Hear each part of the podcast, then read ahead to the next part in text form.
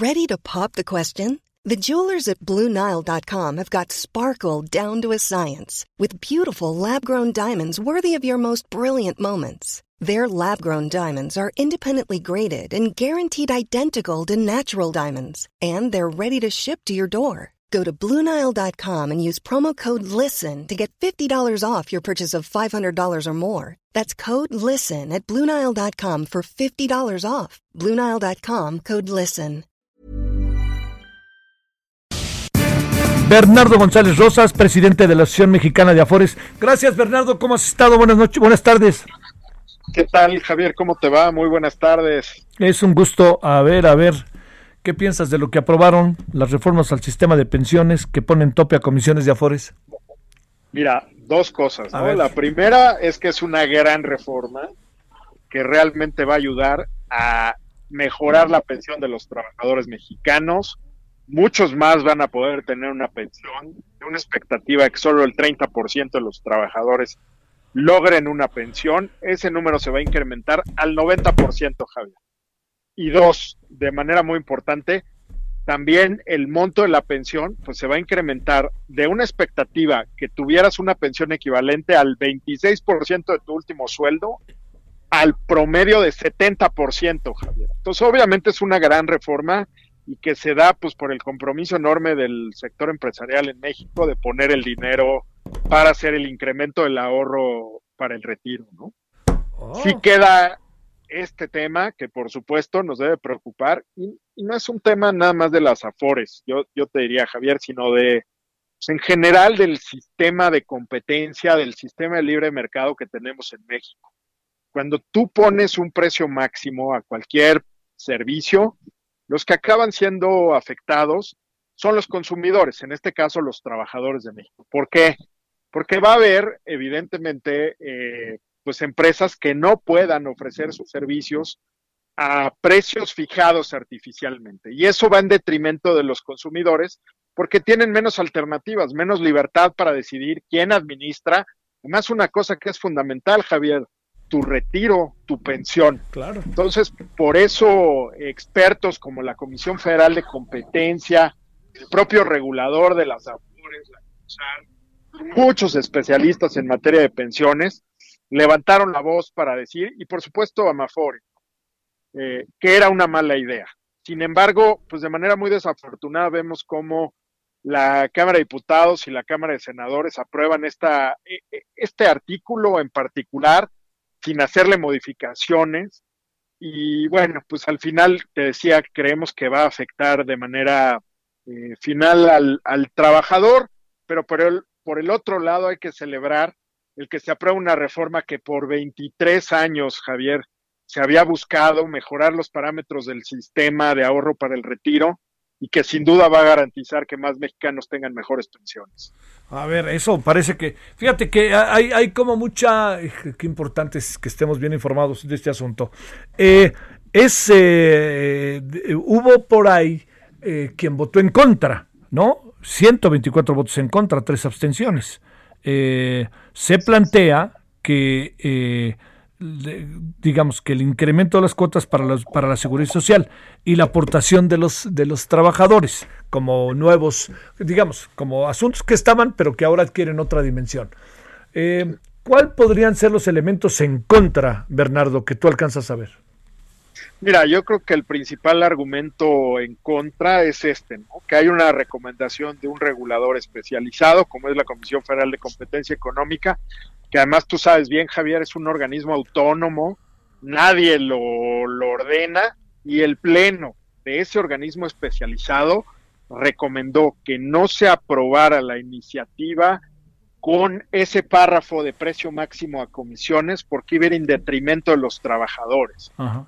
Entonces me parece, digo, sin saber exactamente cuáles fueron los motivos de cada uno de los legisladores para votar en contra, quienes votaron en contra, pero me parece que en buena medida obedece a eso, a mandar una señal de tenemos que escuchar a los expertos cuando dicen que se puede afectar a los trabajadores. Y es que suena muy bonito, Javier, decir, no vamos a dejar que un proveedor o un oferente de un servicio cobre cierto precio, pero al final ese mismo tope genera distorsiones muy serias.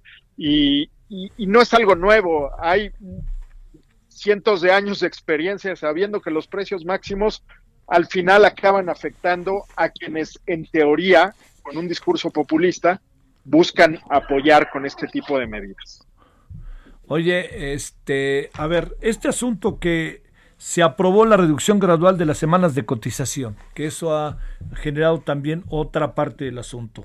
Eh, ¿De esto qué podemos comentar, Bernardo? Yo creo que es buenísimo, Javier, cuando se desarrolló la, o llevó a cabo la iniciativa de reforma al sistema de pensiones que teníamos, se definió que para que un mexicano pudiera tener acceso a una pensión tenías que trabajar 24 años en un empleo formal. Así es. Afortunadamente el país no ha tenido las condiciones para generar empleos en el sector formal suficientes. Y entonces la mayoría de los mexicanos, solo el 30%, Javier, tendrían acceso a una pensión sí. por 1.250 semanas de cotización, que son 24 años. ¿Qué está haciendo esta reforma?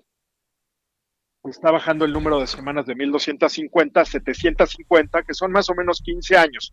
Y eso sí va más acorde con la realidad de nuestro mercado laboral.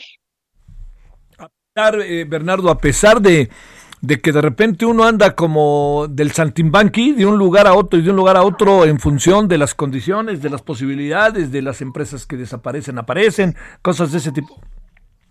Absolutamente, ¿no? Este, justamente porque Muchas veces tenemos un empleo como se denomina formal y a veces somos trabajadores independientes y, tenemos, vamos del formal al informal constantemente. Lo que sí sabemos es que el 90% de los trabajadores podrían alcanzar 750 semanas o 15 años de cotizaciones para alcanzar una pensión, a diferencia de los 24 años que establecía la ley del 97. Y el otro tema fundamental que se modifica, Javier, es que de solo ahorrar el 6.5% de nuestro salario para nuestra pensión, ahora los empresarios van a poner un poco más de dinero, del 6.5 al 15% de nuestro salario, para ahorrarlo en nuestra cuenta individual para el retiro. Y eso es lo que principalmente ayuda a que la perspectiva de pensión de todos los trabajadores se mejore en 40 puntos porcentuales. Es decir, en lugar de 30% de tu último ingreso, al 70% en promedio de tu último ingreso. Este, eso cambia. Eh, ¿Cómo salieron los acuerdos? ¿Qué quiere decir que ahora sí el sector privado fue escuchado? Eh, este, el gobierno y el sector privado y los legisladores se pusieron de acuerdo. Digamos, ¿por qué no hacemos más a menudo estos acuerdos virtuosos, Bernardo? No, bueno, pues es, es una, de verdad, Javier, es algo que se había buscado por, mira, el sistema tiene 23 años. Por lo menos desde hace 15 años se ha buscado esta reforma del sistema de ahorro. creo que muestra en gran medida la responsabilidad del sector privado de decir, no podemos tener adultos mayores en México viviendo en una condición de pobreza. El estándar internacional es que la gente se retire con por lo menos el 50% de su último ingreso. Eh, y están poniendo el dinero para decir, va a ser el 70%. Qué bueno que esto pasa, qué bueno que hay conciencia y también qué bueno que el gobierno, el presidente de la República, en lugar de revertir el sistema de administradoras de fondo para el retiro, decide impulsar una reforma que fortalece al sector, que fortalece el manejo responsable de los ahorros del público y, y da un mensaje claro de, fortaleza. Queda este, digamos, negrito en el arroz, el gorgojo en el arroz de las comisiones, mi querido Javier. Pues es que el del gobierno quiere dinero, señor Bernardo. no, pues a ver, cuéntame, cuéntame el gorgojo. Oh, pues es el tema de las comisiones, ¿no? El, el, el fijar precios nunca es una buena idea para el consumidor, nunca tiene efectos positivos. Fíjate, Javier, de hoy las administradoras han bajado más de 90% las comisiones que le cobran a los trabajadores por el manejo de sus ahorros. Que además hay que decir que es el único ingreso de las Afores. A diferencia de los bancos, las Afores no intermedian, es decir, no prestan barato, no, no prestan caro y cobran barato, ¿no? Este, sino que solo cobran una comisión. Y esa comisión es el 100% de su ingreso. Esa comisión se está bajando al 40% eh, o 40%, perdón, lo que hoy cobran. Pero ya estamos muy cerca de los estándares internacionales. Entonces, en realidad, esta baja de comisiones solo le va a ayudar dos puntos porcentuales más de pensión a los trabajadores. Pero el incremento del ahorro obligatorio, o sea, el pasar del 6.5 del salario al 15%, Javier, les va a mejorar 40 puntos porcentuales la pensión. Entonces, eso, nada más para que no nos perdamos, eso es lo verdaderamente relevante e importante de esta reforma. La mejora en la cantidad de ahorro que va a dar mejores pensiones. Pues sí, pues sí, ese es el gran asunto. Bueno, oye, hay que reconocer que es un asunto que el presidente se lo puso desde su candidatura, ¿eh? Absolutamente tenía en su agenda el mejorar las pensiones de los trabajadores. Yo, nosotros celebramos la pensión universal. Creemos que era muy importante, sobre todo para aquellos trabajadores que no tienen un empleo formal, que tengan una pensión eh, cuando llegan a los 68 años, en el caso de eh, trabajadores que viven en zonas urbanas, en el medio rural es a los 65, pero e, es, muy bueno eso. Y el que fortalezca el sistema de ahorro para el retiro, que con responsabilidad diga el ahorro de los trabajadores es sagrado y no se toca, no podemos más que celebrarlo. Y en general, como mexicanos, congratularnos de esta reforma. Es un gran logro, Javier. Sí, sí, sí. Oye, y vamos a tener también una buena noticia en enero porque se va a proponer un 15% de aumento al mínimo. ¿eh? Yo creo que también estaba esta deuda pendiente de parte del sector privado, que hay un cambio de mentalidad. Hay que celebrar también lo que hace el Consejo Coordinador Empresarial, Javier. Eh, Carlos, Carlos Salazar ha llevado estos temas, el tema de pensiones lo tomó como un tema en lo personal, una cruzada personal, hay que celebrarlo. Ahora el problema, este Bernardo, pues ya sabemos que es el la subcontratación, ¿no? Es que tiene que haber mejores mecanismos, Javier, para, para supervisar que las empresas no hagan trampa. Bueno, Javier, hasta el propio gobierno hace trampa. Los servidores públicos tienen un sueldo bajo, sí, sí, sí. tienen un sueldo base. Tú, tú lo sabes, has sido también servidor público.